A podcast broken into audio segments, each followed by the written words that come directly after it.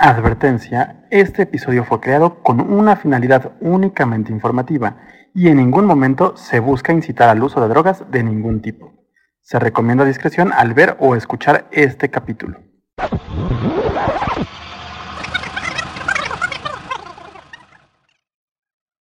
Aunque pueda ser difícil de creer, existe una fuerte relación entre el yoga y las drogas. No por nada, es tan común encontrar consumidores o consumidoras que se dicen yogis y yoginis, personas que han decidido recurrir a las legendarias plantas mágicas como el peyote o la ayahuasca o a sustancias sintéticas como el LSD para poder entrar en contacto con su espiritualidad. En otras palabras, buscan un trance autoinducido mediante el uso de sustancias alucinógenas, cognodislépticas o delirógenas.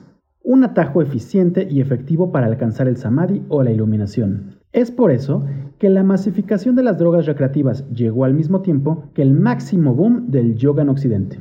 Y sí, me refiero a los años 60 y 70 y al surgimiento del movimiento hippie. Pero, ¿realmente existe una relación entre el yoga y las drogas? ¿O estas personas realmente están buscando justificar su adicción?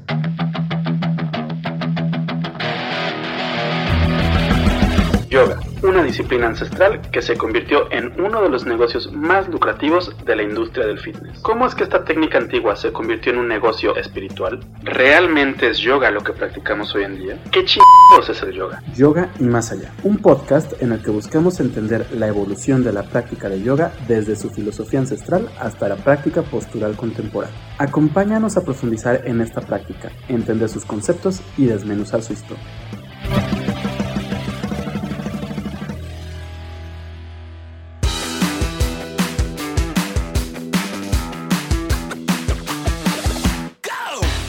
Los siddhis pueden alcanzarse mediante el buen karma de nacimiento, el uso de drogas, la repetición de mantras, el ardor en la práctica o el samadhi, la contentación o unión completa.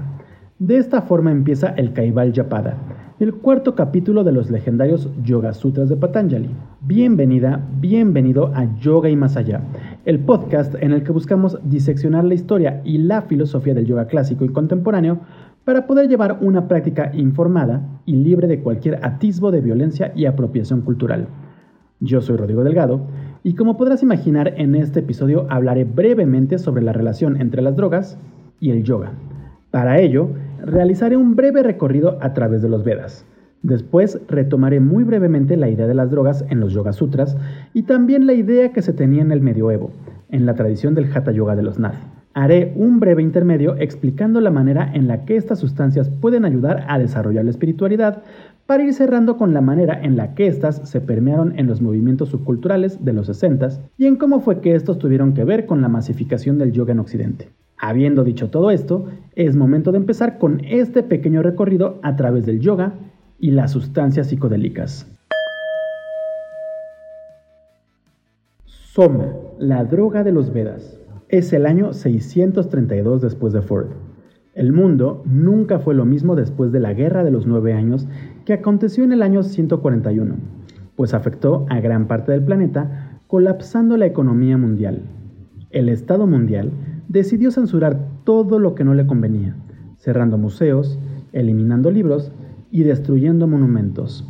Las más grandes distracciones para la sociedad son el tenis superficial y el golf electromagnético, pues está prohibido crear cualquier otro juego que no esté lleno de tecnología. La humanidad ya no se reproduce de manera natural, sino que los humanos son creados y condicionados en centros especiales donde se les moldea física y mentalmente para ejercer sus labores específicas. Las emociones están prácticamente prohibidas, por lo que las y los ciudadanos mundiales suelen consumir soma en grandes cantidades. Una droga que tiene todas las ventajas del cristianismo y el alcohol sin ninguno de sus efectos secundarios. Esto es el mundo que describe Aldous Huxley en su novela distópica Un Mundo Feliz. ¿Y esto qué tiene que ver con el yoga? Bueno, debes saber que Huxley se interesó fuertemente en el Vedantismo gracias a la Vedanta Society dirigida por Swami Parvavananda. En este momento es importante recalcar que no existe una evidencia física de la relación directa entre Huxley y la sociedad. Solo queda la palabra de Swami Parvavananda, pero sí se sabe que se interesó en el Vedanta gracias a su relación con Krishnamurti y los trabajos que publicó el mismo autor. El punto aquí es que Huxley se dedicó a estudiar los Vedas o el Vedantismo y dentro de las miles de páginas que componen los Vedas hay una palabra que se repite ad infinitum, la palabra soma. Hermoso Vayu, ven, para ti se han preparado estas gotas de soma. Bebe de ellas, escucha nuestro llamado. Conociendo los días, con el juego de soma derramado, los cantantes te glorifican. Vayu, con sus himnos de alabanza. Vayu, tu corriente penetrante sale hacia el adorador, extendiéndose lejos de la corriente de Soma. Estos, Indravayu, han sido derramados. Vengan por el bien de nuestras golosinas ofrecidas. Las gotas anhelan a ambos. Bien notáis las libaciones, Vayu e Indra, ricos en botín. Así que venid rápidamente hacia aquí. Vayu e Indra, venid a lo que el Soma, prensador, ha preparado. Pronto, héroes, así hago mi oración. De esta forma empieza el segundo himno del Rig Veda, el más importante entre estos textos sagrados de la India. Y así como se habla de Soma en estos seis versos, el texto menciona el Soma 1525 veces más, dando un total de 1529 menciones. En todas estas menciones, únicamente se habla de cómo es que los dioses y las personas más ilustres beben jugo de soma y realizan fiestas de soma, pero realmente nunca hablan de qué es o cómo se debe de preparar este jugo. De hecho, el texto nos da a entender que soma es una sustancia, un dios y una planta, pero realmente no ahonda en lo que es como tal. Creo que es realmente importante mencionar que los Vedas canónicos realmente son textos larguísimos que consisten únicamente en alabanzas a los dioses antiguos. Y digo antiguos porque no son necesariamente los mismos dioses hindúes que conocemos hoy en día. Es por eso que a lo largo de los 10.000 versos que conforman el Rig Veda, únicamente se habla del Soma como uno de los vehículos de la alabanza, evitando que el mundo moderno comprenda qué sustancia o planta era esa droga ritual que se usaba hace miles de años. Por suerte, el conocimiento védico no se quedó únicamente en los Vedas, sino que fue ampliado o profundizado en los Upanishads, un gran número de textos antiguos cuya fecha de composición varía enormemente, en los que se presenta normalmente un diálogo entre sabios y dioses, y en los que se ahonda en la filosofía y práctica vedanta. Entre los 108 textos del canon del Muktika Upanishad, existen unos cuantos como el Chandogya Upanishad, en los que se habla sobre el Soma como una sustancia ritual y también como una deidad. Sin embargo, aunque se dice que los Upanishads son comentarios que permiten ahondar en la filosofía de los Vedas, la realidad es que ninguno de los textos da indicios reales de lo que pueda ser el Soma. Esto es lo que ha llevado a los y las académicas a tener opiniones muy divididas sobre lo que es el Soma. Hay quienes creen que es parte de la mitología, otras personas creen que puede ser una metáfora secreta de una memoria que se perdió en la mente de los poetas védicos, pero la gran mayoría cree que Soma era una planta con propiedades psicoactivas que se usaba únicamente dentro de ciertos rituales religiosos, pues les permitía entrar en contacto con Brahman, es decir, con Dios o la esencia del universo. Por dar algunos ejemplos de cómo se habla del Soma en los Upanishads, voy a leer algunos versos de los mismos. Bebiendo profundamente el Soma Pana de tu gracia, nos hemos vuelto inmortales. Hemos llegado a lo último. Hemos visto a los Devas. ¿Quién puede hacernos daño? A los humanos no nos falta ese néctar de tu gracia. Este fue el verso 3.2 del Atar Vasiras Upanishad, donde se habla de un Soma Pana, es decir, una bebida sagrada hecha con soma. Así pues, son seis. En un día y una noche hay 21.700 hamsas o respiraciones. Salve, Surya, Soma, Niranjana y Nirabasha, que ese incorpóreo y sutil me guíe o ilumine mi entendimiento. Este fue el decimoprimer verso del Hamsa Upanishad, y en él hablan de Soma como una de las seis deidades. La novena letra de Somamsa debe pronunciarse a sí mismo en orden inverso. Luego, se describe la letra compuesta por tres amsas de la forma de la luna, y después debe pronunciarse la octava letra en orden inverso. Luego, se la considerará suprema, y a su principio como quinta. Y esto se dice de los kutas o cuernos de la luna, entre los diversos vinas o partes de la luna. Acabo de leer del verso 2.18 al 2.20 del Yoga Kundalini Upanishad, un Upanishad tardío, probablemente de la tradición Nath y de corriente Hatha Yogi, y en el que se menciona el Samsara, término que ha sido traducido como una parte de Soma y como luna. De él sale el fuego, del cual el sol es el combustible. Luego la lluvia del Soma, hierbas sobre la tierra. Y el varón echa su semilla en la mujer. Así nacen del espíritu estos muchos pueblos. Mientras que en el quinto verso del Mundaka Upanishad se habla de una lluvia de Soma. Y así como de estos ejemplos, podría dar unos cuantos más en los que se abren muchas más interrogantes que respuestas. Lo importante aquí es entender que para poder entrar en comunión con las deidades, en la antigua Indostán se solían usar plantas o sustancias, probablemente psicoactivas, que les permitían entrar en un trance de iluminación. Las drogas patanjálicas y de los hatha yogis. Los poderes sobrenaturales vienen o se obtienen por nacimiento o a través de drogas, los encantamientos, las austeridades o la concentración. Así inicia el Kaival Yapada, el cuarto capítulo de los legendarios Yoga Sutras de Patanjali. Si has leído este texto y estás segura o seguro de que nunca se menciona la palabra droga dentro del mismo, te invito a buscar y leer diferentes versiones de este sutra para que veas la gran variedad de traducciones que existen. El punto aquí es que Patanjali usa la palabra Aushadi dentro del Sutra 4.1. Este término es bastante complejo, pues es usado de diferentes formas en tradiciones budistas, hinduistas, shivaístas e incluso en la astrología, pero para fines prácticos suelen traducirlo como hierba.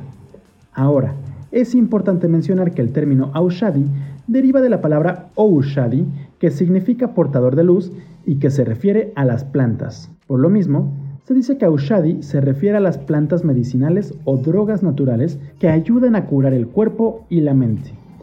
Un gran número de académicos, académicas y gurús cree que dentro del sutra se habla de algún tipo de planta que permite cambiar el estado mental, permitiéndole alcanzar la luz del portador, es decir, de Brahman. Es por eso encontrarás diferentes comentarios y traducciones en las que se asegura que Patanjali habla de drogas en el Sutra 4.1. Claro, aquí es muy importante mencionar que muchos de los gurús que hablan de las drogas en los sutras patanjálicos son gurús que hicieron fama en la segunda mitad del siglo XX, justo en el apogeo del movimiento hippie y la masificación de las drogas. El flujo de soma que ahí se encuentra es lo amado por Shiva. La abertura de la divina Shushuma debe ser llenada por él desde atrás con la lengua. Cuando se llena completamente Shushuma desde la parte superior del paladar, eso también es Kekari. Con una práctica asidua, el Kekari Mudra conduce al Unmani. El verso 4.44 del Hatha Yoga Pradipika, el libro de Hatha Yoga clásico más difundido en la escena del yoga occidental, inicia hablando del flujo de Soma que se encuentra en el Vyoma Kakra o la rueda del cielo. Esta se encuentra, de acuerdo a la ciencia del Kekari, misma que se empieza a describir en estos versos, en el entrecejo. Y hablando de la ciencia del Kekari, Adinata escribió el Kekari Vidaya, un compendio que busca profundizar en la ciencia detrás del Kekari Mudra. En este texto, el autor dice, se enseña que Kekada es donde se ha declarado que está Kuliata. Oh diosa, ahí se describen ocho calas de Soma. Oh, tú que eres adorado por los adeptos extremos. La primera es Amrita, oh diosa. La segunda se llama Mandada. Luego están Pusa y Tusti, y Pusti y Rati, y Driti. Y el octavo es Sasini. Todos son océanos del gran Amrita. Y cuando el yogín apunta su lengua hacia ese lugar, entonces fluye ahí corriente óctuple del líquido helado. En el texto, Adinata usa el término soma como un sinónimo del elixir Amrita. Amrita es un término que puede traducirse como inmortalidad, pero que suele usarse para referirse a un néctar o elixir que es usado desde el Rig Veda como un sinónimo de soma. Entonces, Amrita es lo mismo que soma, y en el Hatha Yoga medieval se sigue hablando de una planta o líquido probablemente psicoactivo llamado soma. Sin embargo, en este texto se explica que la Amrita se encuentra dentro de nuestra cabeza, en un hueco que se encuentra prácticamente en el entrecejo. Entonces, para poder alcanzar la inmortalidad del alma, liberándose del samsara o del ciclo de renacimientos, el practicante de yoga debe realizar el Kekari Mudra, es decir, beber ese néctar de los dioses. Pero la lengua humana se encuentra limitada por el frenillo. Por lo mismo, una parte muy importante del Kekari Mudra es cortarse gradualmente el frenillo a lo largo de seis meses hasta poder llevar la lengua al espacio donde se encuentra la amrita o soma. Siguiendo con esta idea, el Hatha Ratnavali, otro manual de yoga medieval menos conocido que el Pradipika, dice que, entre estos, tres nadis son de gran importancia, de los cuales uno es el más importante. Soma y Surya se encuentran en Ida y Pingala respectivamente. Así que continúa con la idea de que Soma se encuentra dentro del cuerpo. En este punto podríamos llegar a concluir que el Soma no era realmente una droga, pues en el Hatha Yoga se ahonda brevemente en el concepto, pero sin explicar realmente qué es el Soma. Y por la manera en la que hablan de él, podemos entender que no era realmente una sustancia alucinógena externa, sino que era parte del mismo cuerpo. Aún así, un gran número de investigadores e investigadoras siguen pensando que el soma se fabrica con alguna planta psicoactiva de Indostán, y también hay quienes creen que podría ser la marihuana, pues esta es parte de algunos rituales de diferentes sectas shivaístas.